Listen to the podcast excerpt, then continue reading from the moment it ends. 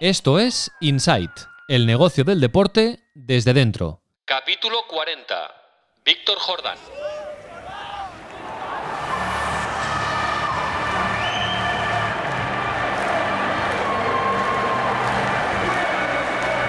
Inside con Raúl Gimos.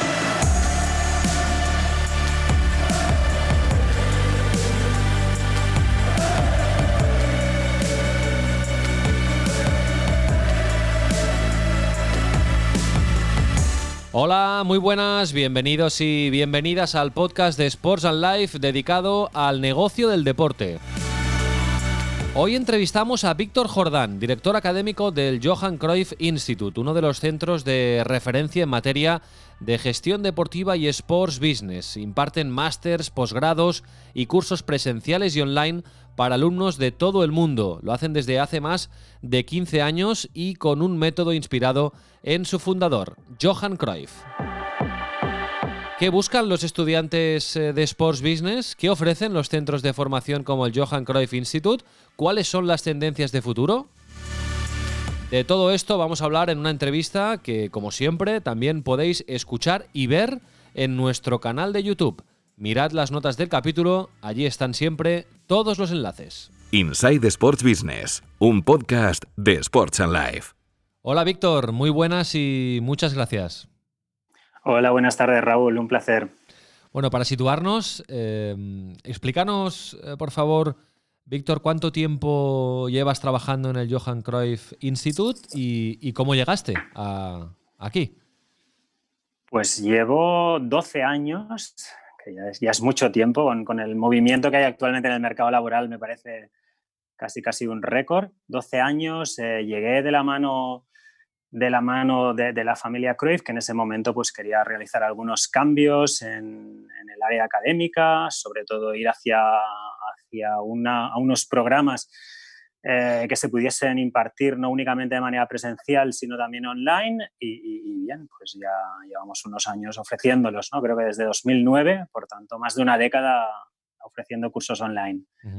Y luego, bueno, pues ya también eh, al final por mi por mi formación no únicamente pues me dediqué a la parte de creación y desarrollo de programas online, sino también pues de programas eh, presenciales.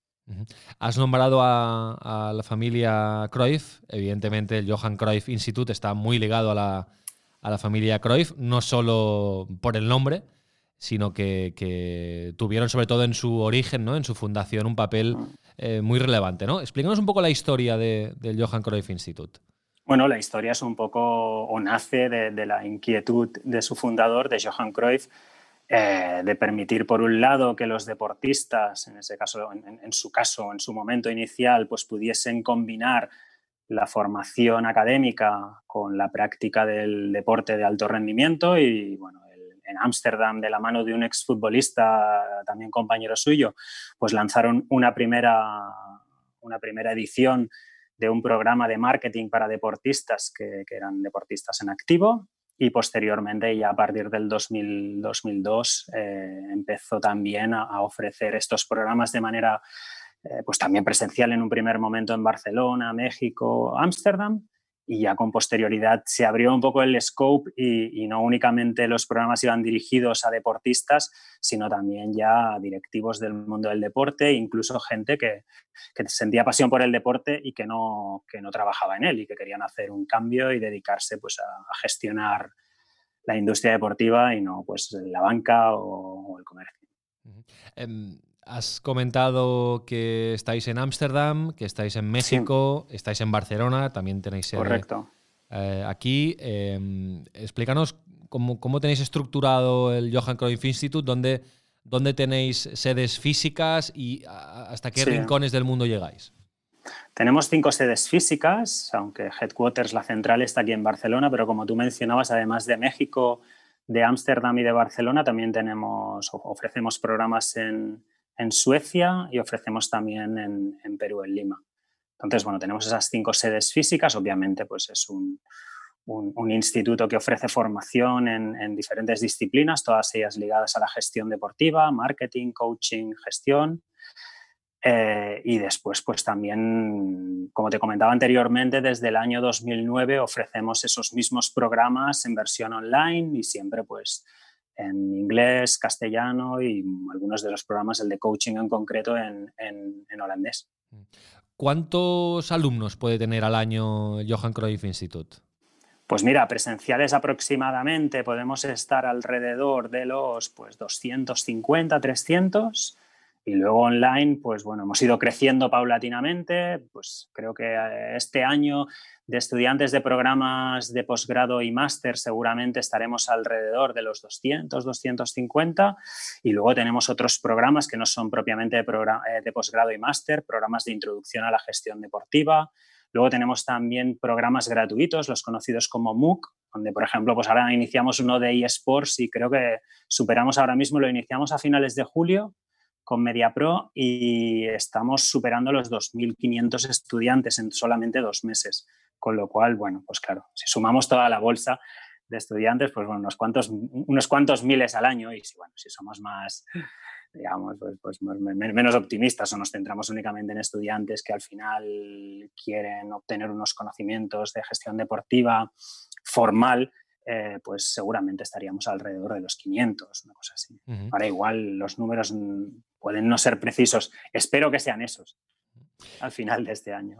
Víctor, has hablado de, de másters, de posgrados, de, de, de, MOOCs, de cursos gratuitos. ¿Qué tipo de, productos académicos eh, tenéis? Eh, porque imagino que hay de diferentes em, duraciones, de, vaya, de diferentes tipos, ¿no? Que para, para adecuarse a, todo tipo de público. Yo los estratificaría en cuatro tipologías. Tenemos por un lado los cursos gratuitos, al final, bueno, pues es una herramienta que yo ya diría que no es novedosa, que en el 2008-2009, cuando hubo ese nacimiento y explosión de los MOOCs, pues era muy novedoso el hecho de que se ofreciese formación gratuita, bien a través de universidades famosas o, no, o, de instituciones como la nuestra, y ahí, bueno, pues son programas de corta duración, fácilmente consumible, muy snackable, es decir, fácil de realizar. Por ejemplo, este último que hemos sacado eh, pues es un curso que se realiza en 30 días con 30 retos, es un poco un juego, ¿no? Eh, donde el estudiante cada día, pues con una dedicación de 30 minutos, puede ir superando pantallas y puede ir conociendo cómo es la industria de los eSports, no únicamente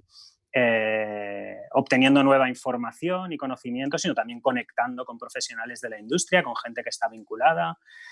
bueno, pues eso sería, tenemos dos, dos, programas, de, dos programas MOOC, uno de patrocinio deportivo en dos idiomas y el de eSports que te mencionaba sería pues el primer estrato, ¿no? el estrato más masivo. Luego tenemos los programas de iniciación, que son pues bien para gente más joven, recién salida de, la universidad o que incluso llevan años eh, gestionando clubs, pero bueno, tampoco no, en, algunos, en algunas ocasiones no tienen ni el tiempo ni la seguridad eh, para, para, emprender una aventura de hacer un posgrado o un máster. Y luego pues ya tenemos los, los posgrados y los másters que ya es para gente que en principio eh, pretende tener una dedicación y quiere, quiere cambiar. En general es gente que en ambas situaciones quiere cambiar de profesión o quiere saber más o quiere actualizarse. Estos serían un poco los tres, eh, los tres targets a los cuales nos dirigimos, además del, del, atleta, ¿no? del deportista, que al final lo que quiere es eh, dar el salto de la cancha, de, de la pista al despacho. Mm. Interesante esto de los targets porque te quería preguntar eh, qué perfiles llegan a, Johan Cruyff Institute, si son perfiles claramente en, edad de, formación, que salen de la universidad y quieren ampliar sus, conocimientos y, de, dónde provienen, ¿eh? si son estudiantes de, empresariales, de, economía, de dónde salen, o si también tenéis perfiles ya, pues eh, gente que que es profesional y que está trabajando ya en, algún sitio y quiere cambiar o quiere ampliar también sus conocimientos? Eh, bueno, pues, pues respondiendo a tu pregunta, tenemos diferentes targets porque también es cierto que tenemos diferentes tipologías de programas. Por ejemplo, los programas de máster, eh, pues, pues tenemos tres tipologías de programa de máster. Por un lado, tenemos un programa que ofrecemos en conjunto con la Universidad de Barcelona, que es un máster oficial.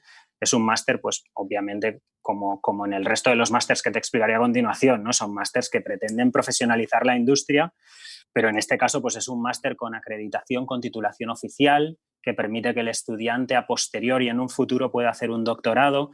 En este caso, pues el tipo de estudiante pues es un estudiante eh, más postuniversitario, personas que vienen de todo el mundo eh, pues con, una media de edad de entre, una media yo diría de 27 años, 25, 28, 29, ese es el, estándar. En segundo lugar tenemos los programas pues ya un poco más eh, seniors, ¿no? donde tenemos, son programas semipresenciales con, con obviamente menos carga presencial y ahí sí que el perfil es más profesional, eh, personas pues, que ya están en activo, que tienen experiencia laboral, donde bueno, pues el promedio puede estar en alrededor de los 33, 35 años, directivos de clubes, directivos de empresas, deportistas que terminan su carrera y que bueno, que quieren al final o bien cambiar de sector o, o bien al final hacer un upgrade, gente bueno, pues que está gestionando pero que quizá no se siente segura o no ha tenido la oportunidad de dar un paso más allá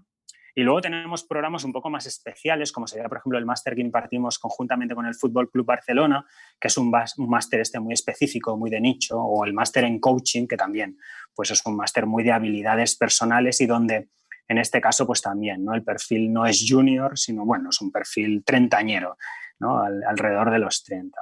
Mm. Aunque, por ejemplo, en los programas online de nuestros másters podemos tener gente con 50 años que han sido presidentes o son presidentes de, de empresas, altos directivos de clubes, ahí, bueno. Luego también no te mencioné antes que también hacemos programas in company para, para, para compañías, para empresas del sector, bueno, pues que quieran que su equipo pues, eh, reciba una formación, eh, sea presencial en su compañía o sea semipresencial o online. Víctor, ¿tenéis algún, algún método en particular de, de enseñanza? Es decir, sí. el sello Johan Cruyff a nivel, a nivel académico, ¿cómo nos lo podrías explicar? Bueno, es un método, es un método también. Tenemos ahí ese, ese 4-3-3, ¿no? Ese, ese, sobre todo aprender haciendo, ese entrenamiento corto pero muy intenso. Intentamos sobre todo que el estudiante venga a hacer. Es decir, no concebimos un aprendizaje basado, o, como mínimo intentamos evitarlo, basado únicamente en la información. ¿no? Tenemos muchos profesionales de la industria como docentes. También tenemos docentes eh, que tienen carreras largas en investigación, pero sobre todo siempre insistimos en, que el estudiante pueda venir a hacer cosas, ¿no? a transferir aquello que puede haber leído, buscado. Eh, hoy día la información yo creo que está, está en todos lados. ¿no? Antes sí que era un valor sumamente preciado, hoy, hoy creo que ha perdido un poco de, no, de, interés, pero sí de valor creo que al final tú puedes, eh, bueno, antiguamente, no sé, para los que hayan hecho business, pues tenías un profesor que te tenía que explicar eh, ciertas teorías de, algunos expertos y hoy día puedes ver al experto explicándotelo el mismo en directo, en un vídeo, en un libro, en un artículo. Y lo que intentamos sobre todo es que, es que el estudiante aplique esos conocimientos, esa información, esas teorías en casos concretos. Y ahí yo creo que sí que es donde, donde somos diferenciales, o al menos yo creo que esa es una idea que llevamos defendiendo y que nos diferencia de muchas escuelas de negocio, ¿no? Donde, bueno, pues muchas escuelas de negocio estudian o trabajan, pues no sé, a través de casos de estudio y en nuestro caso lo que hacemos es traer empresas reales con problemáticas reales y que les plantean a los estudiantes situaciones concretas que el estudiante debe resolver en dos horas o dos meses, por decir algo, por poner un ejemplo. Interesante, interesante. En, los últimos años, eh, la verdad es que se han multiplicado las, las opciones para formarse en, este ámbito de la gestión deportiva, del sports business. Em, vosotros empezasteis hace mucho tiempo y fuisteis bastante pioneros y habéis ido creciendo ah, en paralelo a cómo ha ido creciendo la industria deportiva, ¿eh? que, es, una industria relativamente relativamente nueva, como hemos hablado a menudo en este podcast. ¿no? Em, ahora incluso tenéis la competencia de, de clubs que, han mm. montado casi sus propias universidades, ¿no? El caso del, Barcelona Innovation Hub, el caso de la Escuela Universitaria Real Madrid vinculada a la Universidad Europea. Bueno, los clubs mismos ya están formando a gente, ¿no? Sí, sí, sí, no, y, es, es, lícito y yo creo que es bueno. Yo creo que la competencia siempre es buena y además, bueno, pues me, toca defender algo que seguramente está pasando en el mundo de la industria del deporte que no está pasando en, otros ámbitos de la formación, ¿no? Y que hay, una cierta tendencia a colaborar. Nosotros, por ejemplo, sacamos ahora, hemos sacado con la liga un proyecto en Holanda y vamos eh, juntos, ¿no? Eh, eh, con el Fútbol Club Barcelona hacemos un máster a pesar de que ellos tienen sus programas y nosotros los nuestros. Yo creo que hay, hay aún margen para, para, para que obviamente surjan iniciativas. Creo también que es una realidad, lo que estoy diciendo no es ninguna, es ninguna noticia desconocida, es que, que, la industria de la educación, por así llamarla, o la educación en sí, está, está cambiando. Antiguamente solamente uno se podía formar asistiendo a formación formal, es decir, con título y a sitios concretos y hoy día pues todos sabemos que hay canales de formación gratuitos, eh, con pago por certificado, con pagos reducidos. Quiero decir, el mundo educativo está también sufriendo pues esa transformación digital que está llegando a todas las empresas y que por supuesto también está impactando al mundo educativo. Yo creo que, es, es, normal. Al final, a mí me parece bien. Sí, sí. El, en, en, qué momento notasteis en Johan Cruyff Institute que, que, había un boom? Porque a mí me, me da la sensación de que ah, se han multiplicado las ofertas de, de, de formarse en este ámbito, pero porque hay realmente un, una necesidad en el, en el sector, ¿no? De, de, continua profesionalización y actualización ante sí. también la transformación digital, etcétera, etcétera, ¿no? ¿En sí. qué momento notasteis que, que, había mucha demanda, que, que vuestros estudios estaban más, más solicitados? Bueno, yo, creo que ha habido, hay una demanda creciente. Por un lado, lo voy a explicar de manera muy llana, porque el deporte es muy sexy, ¿no? Y, porque todos aspiramos a ser Messi, pero cuando no llegamos a serlo, ¿no? y nos quedamos por el camino, pues a todos nos gustaría gestionar lo que hay detrás de, de, de Messi o, o, del club donde juega Messi o cualquier otro deportista. ¿no? Eso por un lado, y luego por otro lado, porque es evidente ¿no? que la industria del deporte yo creo que estaba muy poco profesionalizada. Yo creo que, que, que si uno echa la vista atrás y, y, observa cómo se gestionaba, pues seguramente hace dos décadas, pues, pues ha cambiado mucho y por suerte a mejor. Y que aún sigue habiendo mucho, mucho campo de mejora, pero creo que, que, había también una falta importante de gestores, ¿no? de gestores cualificados. Y, y creo que, que, ese es el camino en el cual yo creo que hemos puesto nuestro granito de arena y que muchas otras eh, universidades, escuelas de negocio eh, lo están haciendo y creo que es positivo para la industria. Yo creo que cuando la industria más potente sea y, más mejor, sería, mejor sea la, gente que la gestiona, eh, vamos a estar todos mejor. Yo no lo veo como una, como una problemática, como una lucha, sino como, como un, win para todos. ¿Estados Unidos siempre es un espejo? En, en, sí, en este sí, sentido. En Sports sí. Management, sin duda, sin duda. Por ejemplo, aquí, ¿no? Cuando hablamos de que hay competencia y que el Barcelona o el Madrid o la Liga o el Johan Cruyff Institute tienen programas, pues bueno, si vieses los números que gestionan en la Universidad de Ohio, seguramente te, te, te caerías de espalda, ¿no? Por, por, números de profesores, por números de estudiantes, por, por, posición en el ranking, por artículos publicados, por gestores en, en la industria. O bueno, sabemos que Estados Unidos en, en, en, esa profesionalización de momento aún nos lleva un, una ventaja. ¿Y vamos por buen camino en, en Europa, digamos?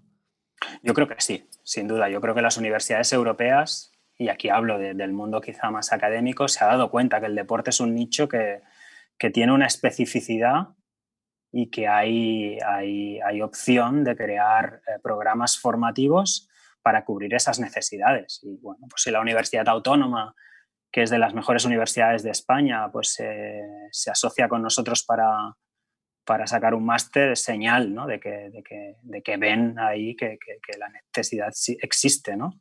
Aunque bueno, como te comentaba antes, sí que tú, por ejemplo, decías, ¿no? Los clubes están saliendo al mercado educativo.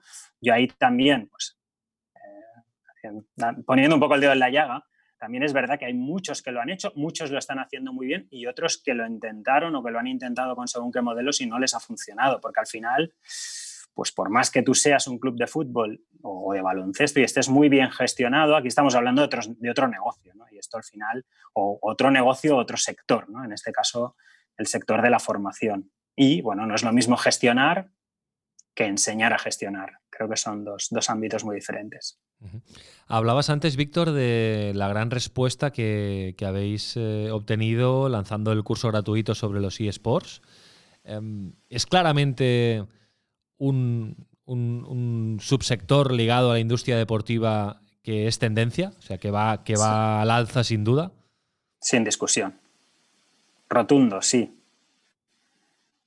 ¿Dónde llegará? Bueno, no, sé contestártelo. Eh, que ahora mismo también es cierto ¿eh? que los números que se manejan son los que son a la vista de todo el mundo, publicados en todos lados. Es decir, los números son, eh, por ejemplo, en ingresos, pues, pues, pues obviamente tienen los ingresos de la industria de los eSports es comparable al presupuesto del Barça, por tanto, poco, por no decir nada. Ahora bien, el número de usuarios, el, el, el, target claramente de la tipología de usuarios a nivel sociodemográfico pues está clarísimo, ¿no? Y el volumen de, practicantes y seguidores, pues también.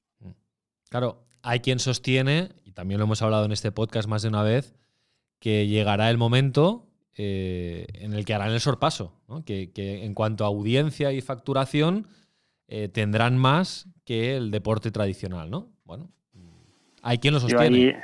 Yo, evidentemente no me atrevo tampoco a afirmarlo, ¿eh? porque no yo, yo, no me atrevo. No me atrevo. Sí que es cierto que, claro, eh, si haces un análisis demográfico, es, una, una, hipótesis bastante fácil de defender, ¿no? Es decir, nos encontramos ante generaciones que en muchas ocasiones eh, consumen eSports cada día. ¿no? Y, por contra, si consumen eSports, no están consumiendo baloncesto o fútbol. ¿no? Las audiencias así lo marcan. Otra cosa es cómo ahora esta industria empieza a monetizar a toda esta gran bolsa, sea a futuro o, a presente. O sea, seguramente es la pregunta que deberíamos hacerle pues, a la gente que está ahora mismo gestionando la industria. Eh, seguramente eh, es uno de los puntos que ha acelerado la, pandemia, el, COVID-19 que estamos viviendo en este 2020.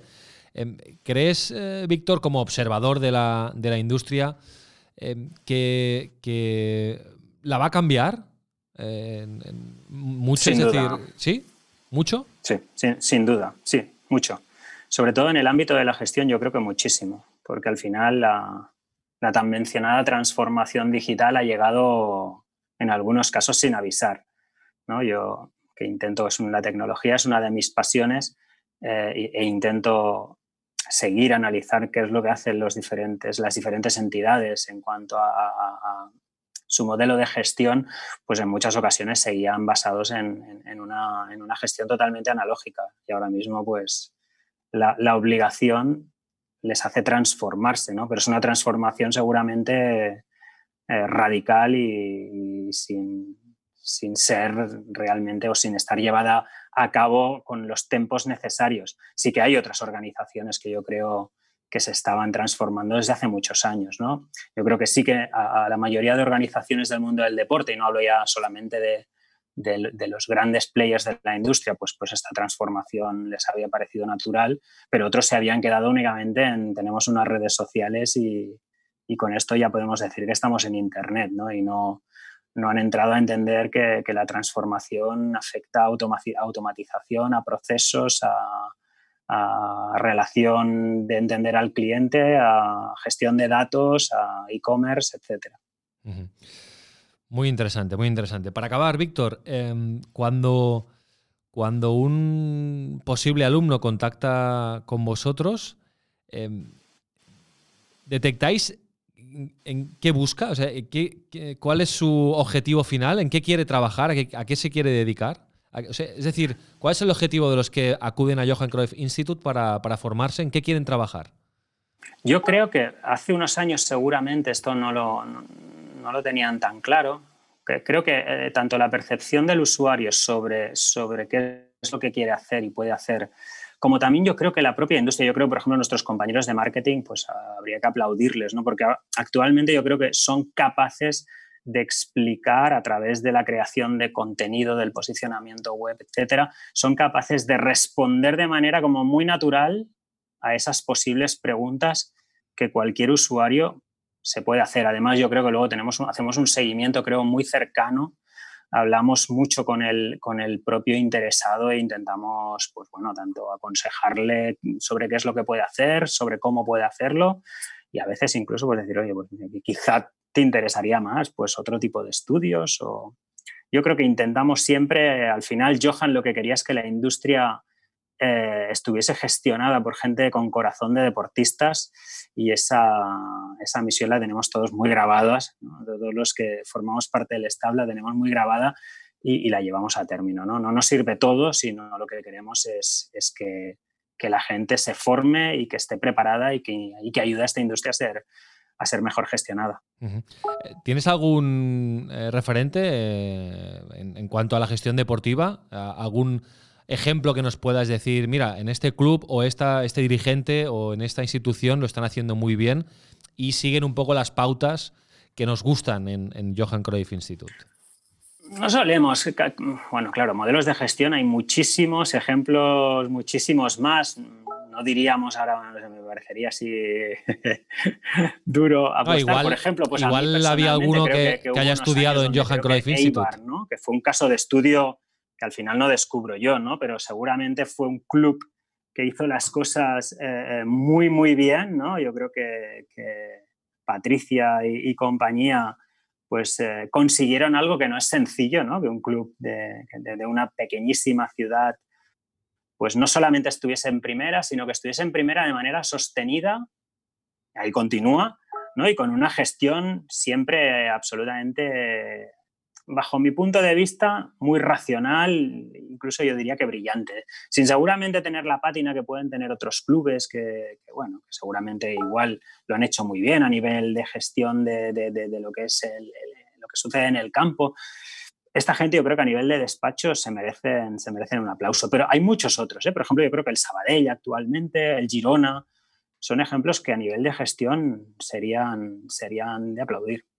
Me alegro que hayas hablado de Patricia porque la tuvimos en este podcast hace, un par de semanas. Ahora está en otra guerra, ¿eh? más, más complicada con, el, con el Elche. Pero bueno, mm, tiene estrella Patricia porque se fue al Elche y el Elche ha subido a primera y fíjate, es decir, cómo evolucionó el club. Realmente ahí no, no tenemos aún datos para, poder decir si la gestión fue mejor o peor. El resultado, sin duda, el resultado es espectacular. Perfecto. Eh, Víctor, eh, muchísimas gracias por, atendernos y ha sido muy interesante saber cómo, cómo funciona un, centro de, formación de, de, futuros gestores deportivos como Johan Cruyff Institute. Muchísimas gracias. Pues Raúl, muchísimas gracias por la invitación, un placer. Gracias. Chao. Saludos. Inside Sports Business, el otro lado del deporte.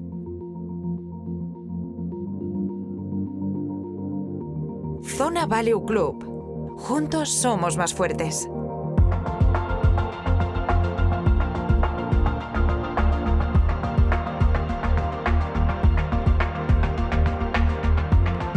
Bueno, vamos a entrar un día más en el club de Zona Value, pero hoy lo vamos a hacer, como siempre, con el CEO de Zona Value Club, Lorenzo Serratosa, y con un invitado recurrente que eh, cíclicamente nos acompaña aquí en este espacio para hablar de un club al que le tenemos mucho cariño y que estamos siguiendo sus pasos de muy de cerca, el Intercity Club de Fútbol de San Juan de, Alicante, un club muy especial que, como sabéis, está viviendo un proceso inédito en el fútbol español, conversión en sociedad anónima deportiva y luego posterior salida a bolsa. Lorenzo Serratosa, hola, muy buenas. ¿Qué tal? ¿Cómo estáis? ¿Cómo va todo? Muy bien, hoy contentos porque vamos a hablar del Intercity. Hay novedades en ese proceso que vamos siguiendo en este podcast junto a Lorenzo Serratosa, que es uno de los inversores en el Intercity Club de Fútbol. Pero antes de saludar a Salva Martí, al presidente del Intercity, Lorenzo, pregunta obligatoria sobre los mercados. ¿Qué destacarías de estos últimos días? ¿Hay, hay alguna novedad que, sea digna de destacar? Bueno, no, no hay muchas novedades.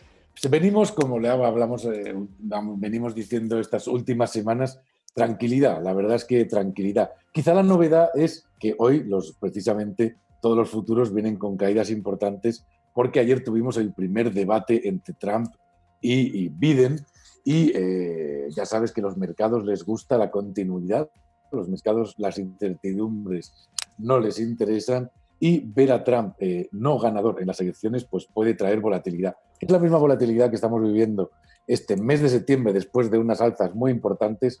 Yo no veo mayores problemas no veo nada que reseñar, nada más que tranquilidad. Como ya dijimos, vamos a tener un par de meses de vaivenes para luego hacer un buen cerrar de año. Quizá la, eh, la noticia más interesante para mí está en el Intercity y por eso tenemos hoy a Salva aquí con nosotros. Mm. Sí, porque de aquí a poco, Lorenzo, ya tendremos que mirar cómo cotiza el, Intercity en, bolsa y ese será un momento muy, muy especial. Bueno, pues vamos a saludar a, Salva Martí, al presidente del Intercity Club de Fútbol eh, y también máximo responsable de una empresa de la que nos ha hablado Lorenzo, eh, que nos gusta hablar de tecnología en este podcast también, que es eh, FaceFi, una empresa de, biometría, de ¿Cómo la definirías, eh, Lorenzo?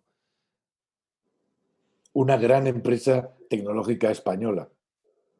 Y de las pocas que hay, de ese sector en España no está muy desarrollado y eh, Salva y su equipo están, están eh, poniendo, pues son una de las pocas buenas empresas españolas en este sector que cada vez se hablará más de FaceFi. Esto hay que recordarlo. FaceFi, ¿eh? recordar el, el nombre. Hola Salva, ¿qué tal? Muy buenas. Hola, muy buenas, ¿cómo estáis? Muy bien. Eh, imagino que tú liado entre, entre FaceFi y el Intercity eh, te faltan horas, ¿no? Pues sí, la verdad que estoy muy entretenido, no me puedo quejar. Bueno, y además, además, vamos a empezar con una noticia deportiva, porque el Intercity, bueno, está en, plena pretemporada antes de iniciar la, liga en tercera división, que empieza ahora a mediados de octubre, pero habéis jugado ya y con éxito salva la Copa Federación. Explícanos. Bueno, sí, ayer eh, jugamos la fase final de la Copa Federación, que era un triangular entre el Alcira, eh, Villajoyosa y el Intercity. Y bueno, pues eh, nos llevamos el, trofeo y vamos a representar a la comunidad valenciana en, en, las próximas eliminatorias de la Copa Federación con el objetivo de estar entre los cuatro primeros que te da acceso a la primera ronda de la Copa del Rey contra un Primera División y repetir eh, la hazaña, igual que el año pasado. Hombre, e, esto sería la bomba, ¿eh? Esto sería la bomba poder, sí, sí, poder volver al Martínez Valero, por ejemplo, a, ver un partido del Intercity contra un Primera sería. Que por cierto, hablamos con Patricia Rodríguez Barrios, la CEO del Elche, y nos habló muy bien de vuestro proyecto. ¿eh? Ya, ya lo comentamos con Lorenzo el otro día. Pues sí, la verdad que sería una gesta para, un equipo tan joven como nosotros, ¿no? Eh, meternos dos, años consecutivos en, Copa del Rey. Pero bueno, el proyecto es ambicioso y, vamos, a, vamos a intentarlo sin lugar a dudas. A nivel deportivo, habéis hecho muchos cambios, eh, vais claramente a por el ascenso a Segunda B. ¿Cómo, ¿Cómo habéis planteado la temporada, Salva? Bueno, el año pasado nos quedamos a, empatamos en, la, en, el playoff y no pudimos, no pudimos subir. Y este año, pues nada, eh, hemos redoblado el esfuerzo, creo que hemos mejorado la plantilla. Eh, aún así, eh, la plantilla no está cerrada. Vendrán, antes de que comience la liga, cinco o seis jugadores bastante contrastados, con lo cual yo creo que este año no hay excusas y vamos a volver a intentar eh, el ascenso sin lugar a dudas. Bueno, el, partido también que nos interesa es el de, el de los despachos, el de la conversión en sociedad anónima deportiva, la salida a bolsa. Y ahí tenemos novedades, eh, Salva. Eh, ya nos lo explicaste antes del verano, cuando, la última vez que hablamos, pero ahí ya hay novedades recientes. Explícanos. Sí, eh, la verdad que con todo el tema de la pandemia se han retrasado muchísimo las cosas, pero ya hemos recibido el certificado por parte del Consejo Superior de Deportes con la aprobación por parte de la Comisión Mixta de la transformación en sociedad anónima deportiva del Club de Fútbol Intercity. Con lo cual ya nos han fijado eh, el, capital social y nada, eh, entre mañana y pasado hacemos el anuncio en el BORME y un anuncio en el periódico como nos mandan nuestros estatutos y a partir de ahí empieza la cuenta atrás de 30 días para ir a firmar la notaría y convertirnos en sociedad anónima deportiva, que va a ser el paso previo para la salida a cotizar en, el BME, Growth, que es el antiguo eh, eh, mercado alternativo bursátil. a, ver, algunas preguntas. ¿Cuánto tiempo pasa entre que vais a la notaría, ya sois sociedad anónima deportiva con ese capital mínimo y eh, se pueden comprar acciones en la bolsa, para entendernos? Bueno, hay un proceso de adaptación de estatutos, eh, de normativas internas, porque claro, pasas de ser una empresa privada a una empresa pública. Entonces, bueno, independientemente de que todas nuestras cuentas eh, están auditadas y tenemos una vocación de transparencia porque el equipo eh, hay más de 130, 140 accionistas, sí que hay que hacer unos procesos de, que no estaban definidos, ¿no? como por ejemplo un consejo, de, un consejo de administración, comité de retribuciones para aprobar los presupuestos, un comité de auditoría, un reglamento interno de conducta, o sea, unos protocolos que te marca la Comisión Nacional del Mercado de Valores para cuando eres una empresa cotizada. Pero bueno, tenemos experiencia en este proceso y esperamos en dos meses aproximadamente pues, eh, poder dar el pistoletazo de salida a cotizar.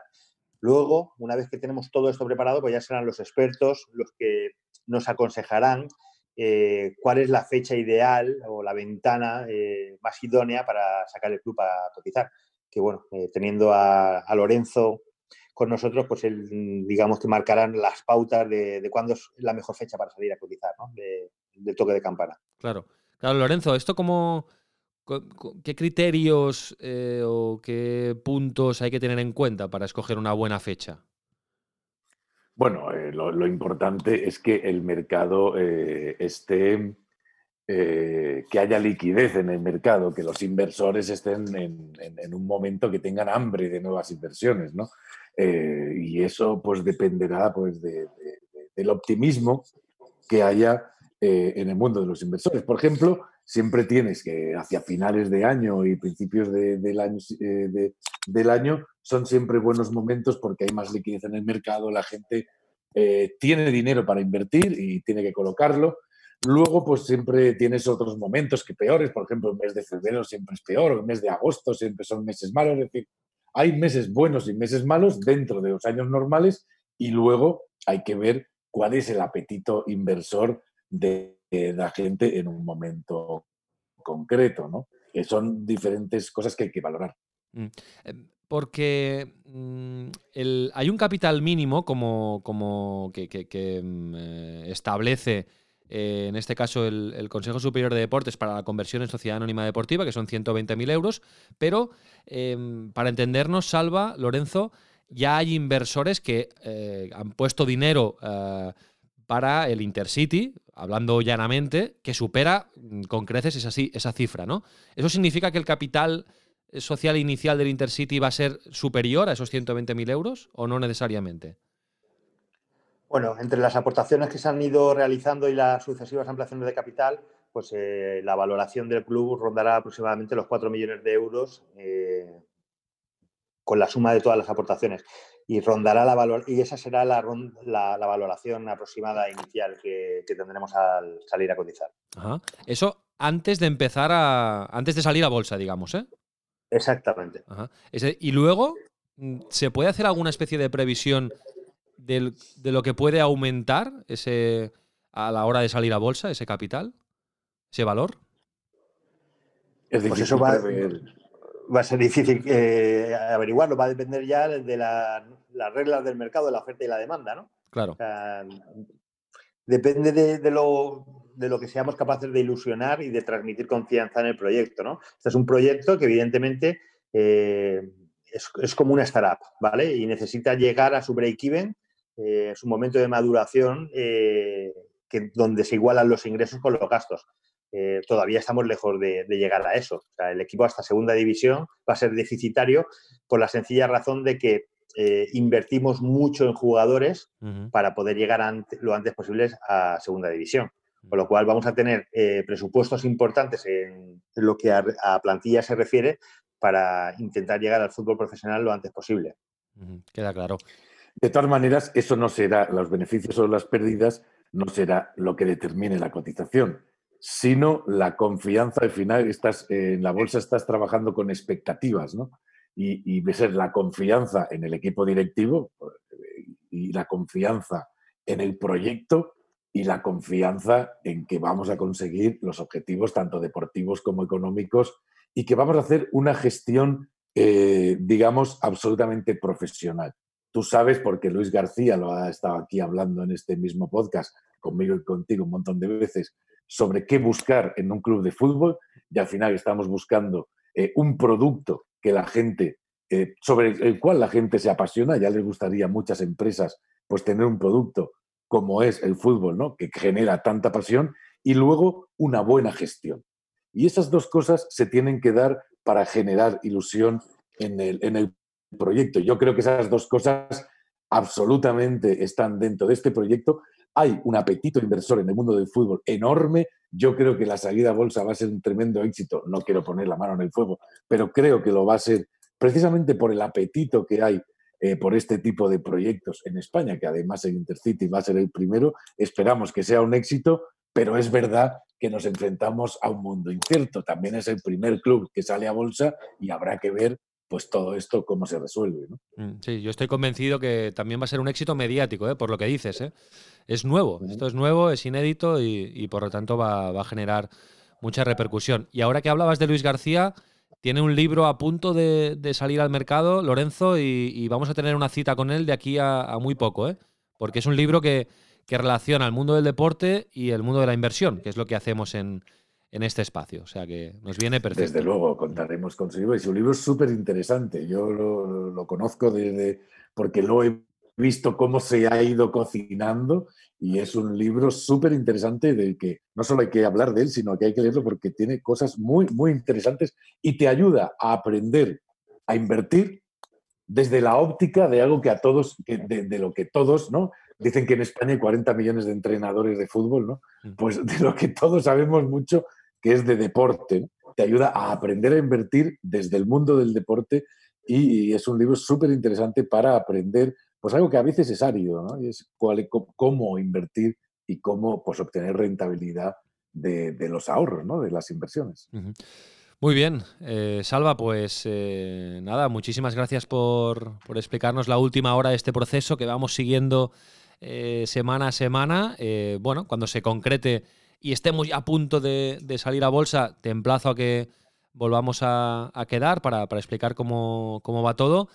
Y nada, estoy convencido que, la temporada va a ser un éxito y además va a ayudar, ¿no? Es, decir, al final es un club de fútbol y la parte deportiva, es decir, que el equipo vaya bien y, consiga sus objetivos, imagino que también pensáis que puede ayudar a la respuesta, ¿no? Una vez eh, salga, eh, se pueda cotizar en bolsa el Intercity. Sin lugar a dudas, yo creo que lo más importante en un club de fútbol eh, son los resultados deportivos. O sea, a medida que vayamos arañando categorías, pues el club va a tener más, más valoración. Con lo cual, pues bueno, si el equipo está en lo alto de la clasificación, pues la acción subirá y si los domingos perdemos los partidos, pues eh, la acción bajará. Imagino que será eh, de esa manera.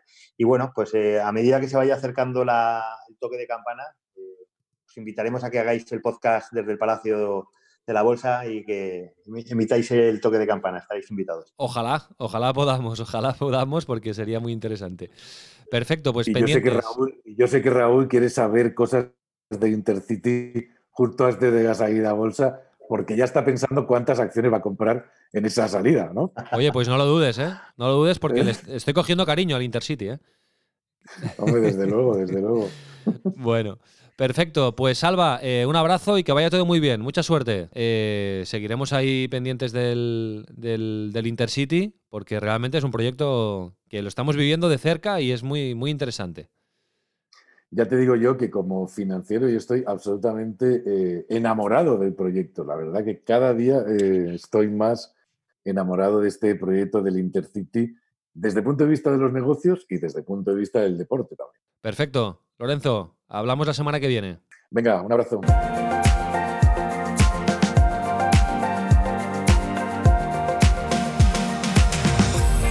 Protege tus ahorros y aumenta tus ingresos con las mejores oportunidades de inversión. Zona Value Club. Juntos somos más fuertes. Inside Sports Business. El negocio del deporte desde dentro.